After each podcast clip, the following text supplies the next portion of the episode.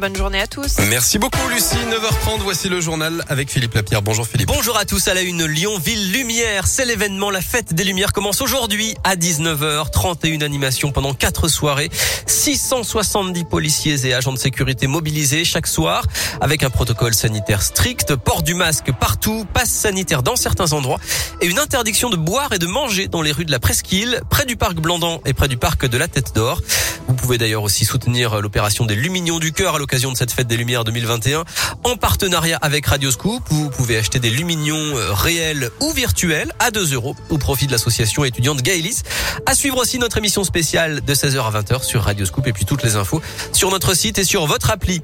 Dans l'actu, la cinquième vague en France, il y a eu 1600 patients hospitalisés en une journée hier et 59 000 contaminations. Mais une lueur d'espoir également qui nous vient de l'Organisation mondiale de la santé. Elle affirme que le variant Omicron n'est pas plus dangereux que Delta et que les vaccins sont a priori efficaces contre lui. De nouvelles révélations euh, sur le maire, les républicains de Rieux-la-Pape. On l'évoquait hier matin sur Radio Scoop et face aux rumeurs, le parquet de Lyon a finalement confirmé hier dans la soirée qu'Alexandre Vincendet avait bien été condamné à suivre un stage de parentalité en 2020 après les violences commises sur son fils.